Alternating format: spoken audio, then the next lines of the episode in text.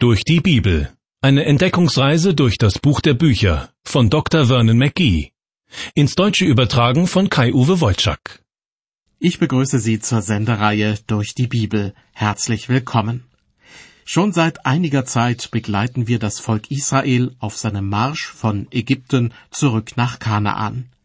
Der kürzeste Weg dorthin führt eigentlich an der Mittelmeerküste entlang. Doch Gott möchte sein Volk davor bewahren, durch das Gebiet der Philister ziehen zu müssen. Denn das würde unweigerlich zu kriegerischen Auseinandersetzungen führen. Darum lässt Gott die Israeliten den längeren Weg durch die Wüste nehmen, was natürlich auch kein einfaches Unterfangen ist. Inzwischen sind sie am Berg Sinai angelangt, einer wichtigen Zwischenstation denn hier wird Gott mit Hilfe von Mose sein Gesetz einschließlich der zehn Gebote verkündigen. Und Gott wird das Volk Israel einladen, mit ihm einen Bund zu schließen.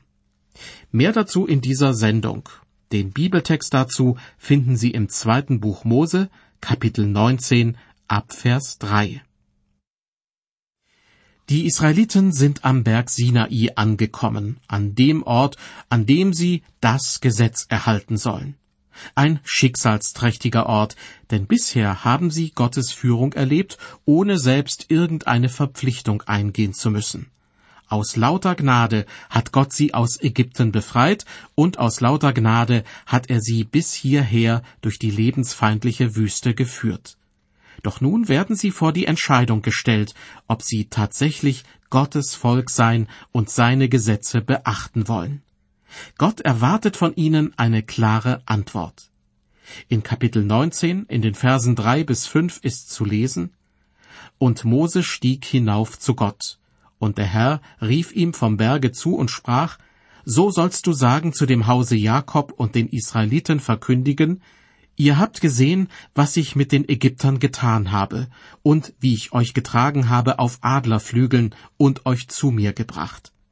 Werdet ihr nun meiner Stimme gehorchen und meinen Bund halten? So sollt ihr mein Eigentum sein vor allen Völkern, denn die ganze Erde ist mein. Gott möchte mit den Israeliten einen Bund schließen, sobald er ihnen sein Gesetz übergeben hat.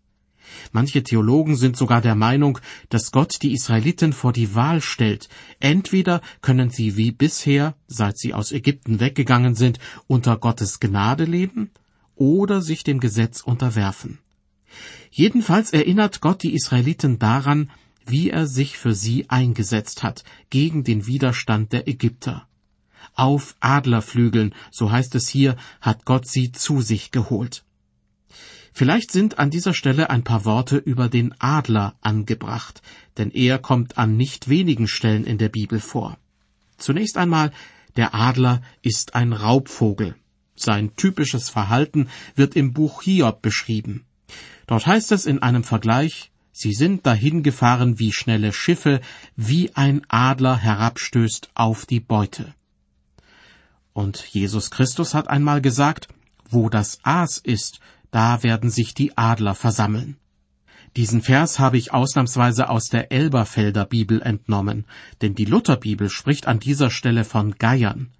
Das liegt daran, dass man das entsprechende Wort im griechischen Originaltext so und so übersetzen kann. Bewundert wird der Adler wegen seiner mächtigen Flügel und wegen seiner Fähigkeit, sich in große Höhen aufzuschwingen. An einigen Stellen in der Bibel ist der Adler auf die eine oder andere Weise auch ein Symbol für Gott. Wie in Vers 4 des gerade eben gelesenen Bibeltextes. Da hieß es ja aus dem Munde Gottes, Ihr habt gesehen, was ich mit den Ägyptern getan habe und wie ich euch getragen habe auf Adlerflügeln und euch zu mir gebracht. Wer denkt da nicht an Freiheit, an eine große Weite, und an Gottes herrliche, unendliche, wunderbare Gnade. Aus Gnade hat Gott die Israeliten aus Ägypten weggeführt, hin zum Berg Sinai. Denn Gott hat gesehen, wie hilflos und verzweifelt sie in Ägypten waren, weil sie wie Sklaven dienen mussten.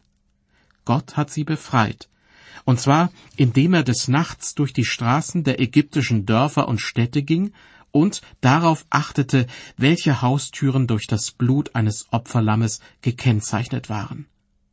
Weil die Israeliten im Gegensatz zu den Ägyptern darauf vorbereitet waren, konnten sie in derselben Nacht losmarschieren und Ägypten verlassen, während die Ägypter viele Tote zu beklagen hatten. Kurz danach versuchte der Pharao mit seinen Leuten die Israeliten einzuholen und sie zur Umkehr zu zwingen.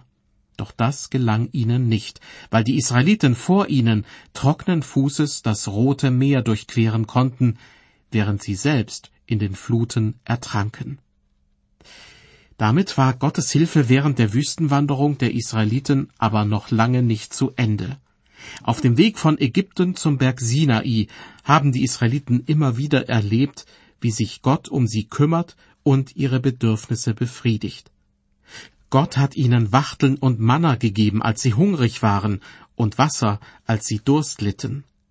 Auch von den feindlichen Amalekitern hat Gott die Israeliten befreit. Die Erinnerung an all das steckt in der Aussage Gottes, auf Adlerflügeln habe ich euch getragen. Ich denke, dieses wunderschöne Bild von den Adlerflügeln trifft auch heute noch zu.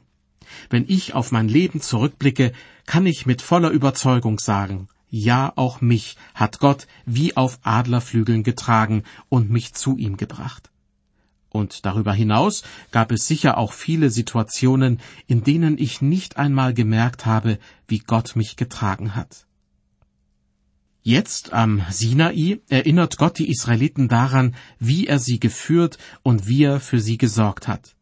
Und dann stellt er ihnen die Frage, ob sie künftig bereit sein werden, seine Gesetze zu halten.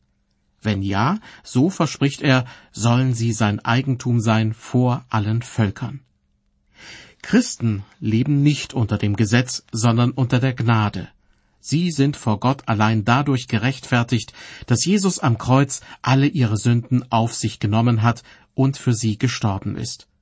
Unter dem Gesetz oder unter der Gnade zu leben, das macht einen Riesenunterschied.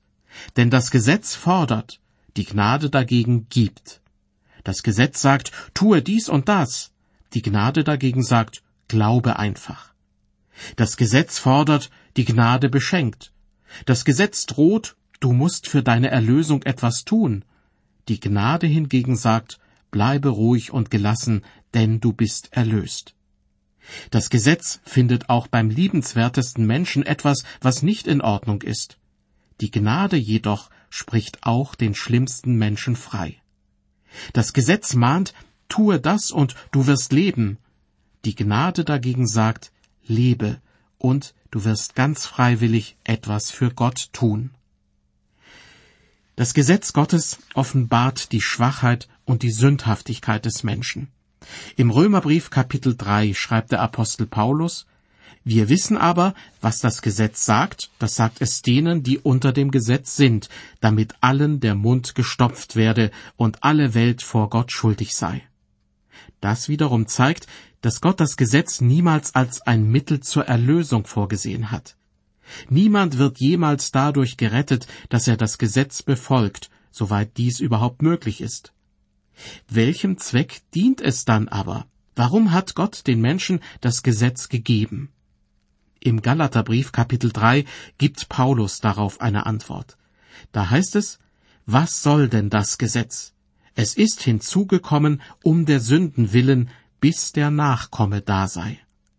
Anders ausgedrückt, das Gesetz wurde den Menschen gegeben, um zu zeigen, dass sie Sünder sind. Aber es wurde ihnen nur für eine gewisse Zeit, also vorläufig gegeben, bis der Nachkomme da sei. Der Nachkomme, den Paulus hier meint, ist eindeutig Jesus Christus. Denn einige Verse weiter schreibt Paulus, so ist das Gesetz unser Zuchtmeister gewesen auf Christus hin, damit wir durch den Glauben gerecht würden. Der Zuchtmeister war damals zu Paulus Zeiten kein Schulmeister oder Lehrer, sondern ein Sklave im Haus eines römischen Patriziers, der sich um das Kind kümmerte.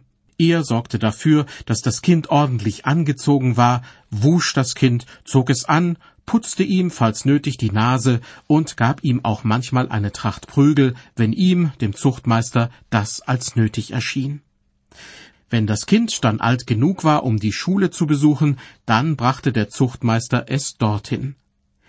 Das griechische Wort für Zuchtmeister lautet Paidagogos, auf Deutsch Pädagoge, Führer eines Kindes. Nun schreibt Paulus im Galaterbrief, dass das Gesetz unser Zuchtmeister, unser Pädagoge ist. Das heißt, das Gesetz nimmt uns, die wir in der Zeit des Neuen Testaments leben, bei der Hand wie ein kleines Kind. Das Gesetz hat die Aufgabe, uns zum Kreuz zu bringen und zu sagen, mein kleiner Kerl, du liebes kleines Mädchen, du brauchst einen Erretter. Du bist ein Sünder bzw. eine Sünderin, und du brauchst jemanden, der deine Sünden auf sich nimmt. Kehren wir zurück zum zweiten Buch Mose Kapitel 19. Gott lässt den Israeliten über Mose ausrichten, Vers 6, Ihr sollt mir ein Königreich von Priestern und ein heiliges Volk sein. Das sind die Worte, die du den Israeliten sagen sollst. Diesem Vers entnehme ich, dass Gott ursprünglich das ganze Volk zu einem Königreich von Priestern machen will. Das heißt, alle Stämme Israels sollen Priester werden. Doch weil sie es später versäumen, bei Kadesh Barnea ins Land Kanaan einzuziehen und weil sie das berühmte goldene Kalb anfertigen und anbeten, wird nur der Stamm Levi zum Priesterstamm erwählt. Doch Gottes Ziel für das tausendjährige Reich ist es, ganz Israel zu einem Königreich von Priestern zu machen. Weiter ab Vers 7. Mose kam und berief die Ältesten des Volkes und legte ihnen alle diese Worte vor, die ihm der Herr geboten hatte. Und alles Volk antwortete einmütig und sprach, alles, was der Herr geredet hat, wollen wir tun. Und Mose sagte die Worte des Volks dem Herrn wieder. Mit großer Einmütigkeit, so heißt es hier, fassen die Israeliten den Entschluss, jawohl, wir wollen uns an das Gesetz Gottes halten. Damit beginnt für sie ein wichtiger Zeitabschnitt. Von nun an leben sie unter dem Gesetz. Gegenüber der Gnade scheint das ein furchtbares Schicksal zu sein. Doch so ist es ja nun auch wieder nicht. Denken Sie an Paulus, der das Gesetz als Zuchtmeister bezeichnet hat.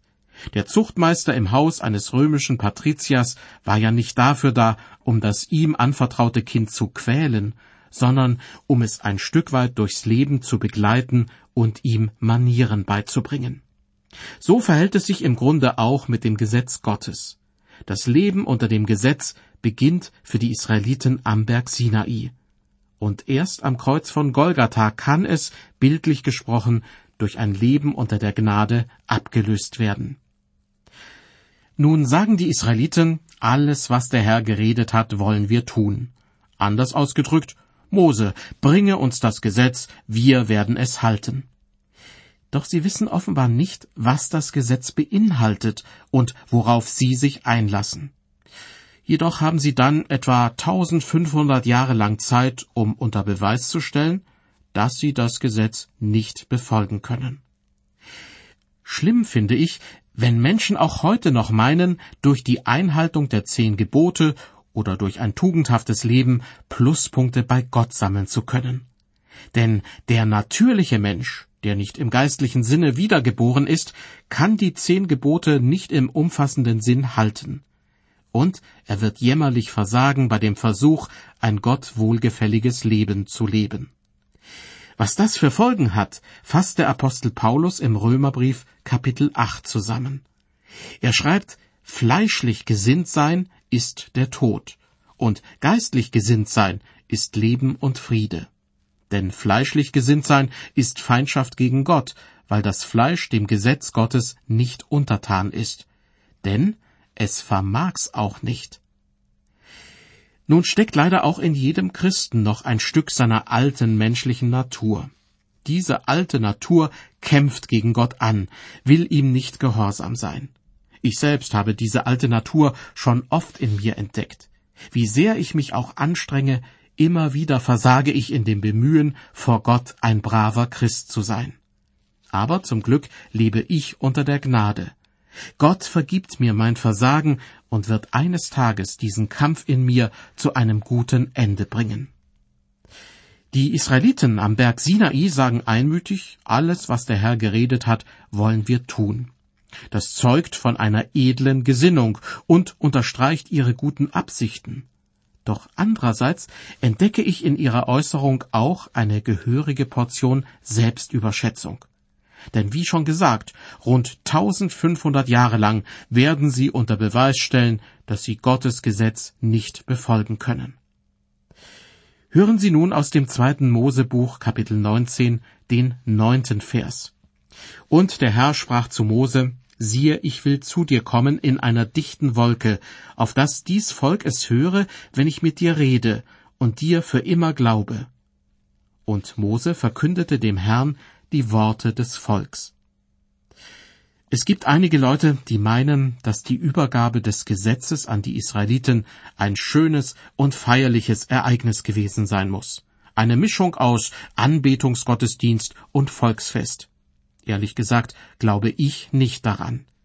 Was im Bibeltext nun geschildert wird, scheint mir eher darauf hinzudeuten, dass sich die Israeliten damals gefürchtet haben, weil das ganze Drumherum ziemlich ehrfurchteinflößend auf sie wirkte. Ich lese weiter ab Vers 10.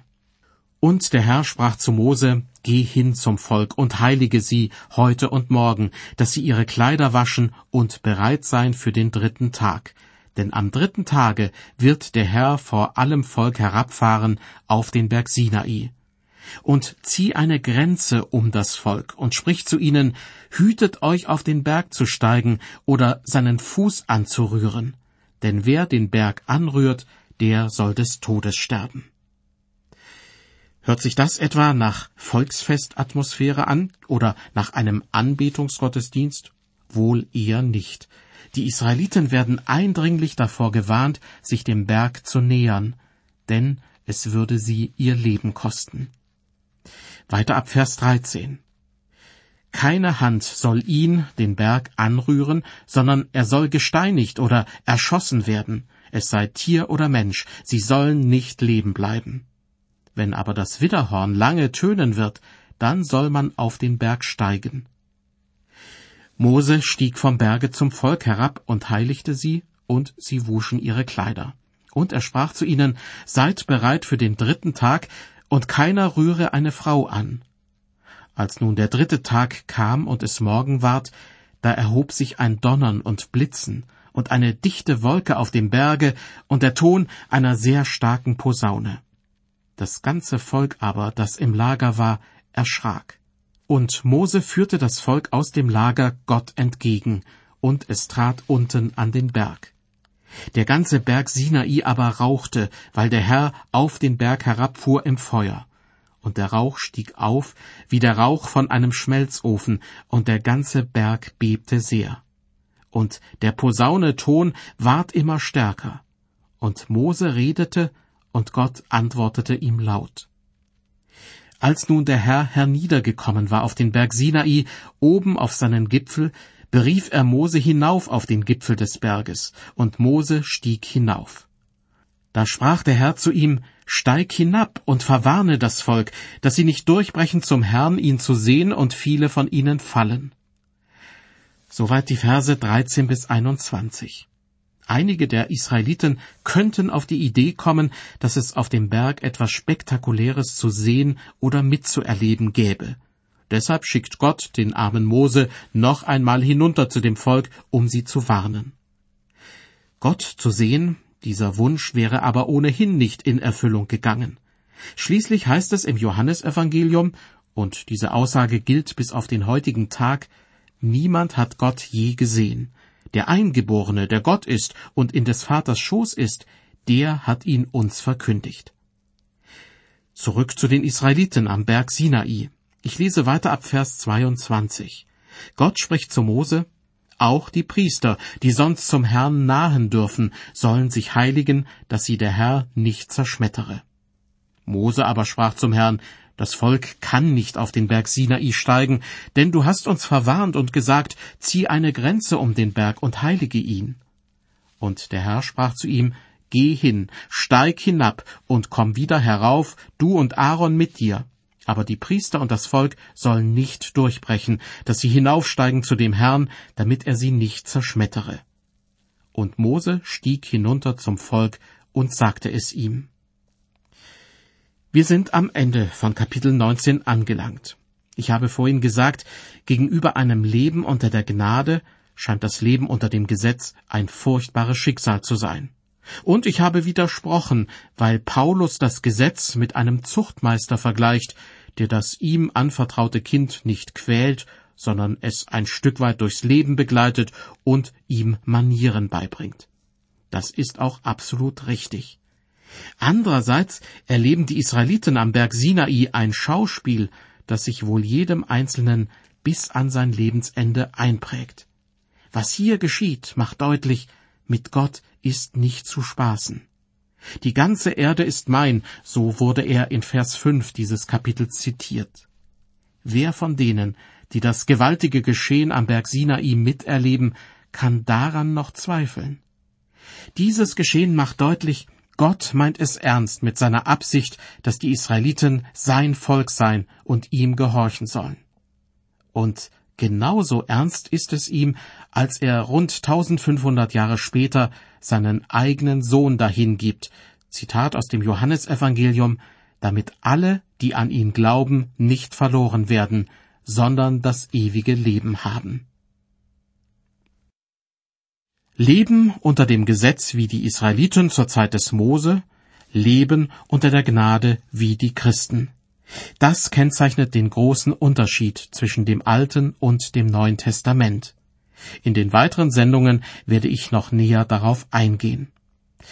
Ich hoffe natürlich, dass Sie auch dann wieder mit dabei sein werden. Also, auf Wiederhören bis zur nächsten Ausgabe der Sendereihe durch die Bibel.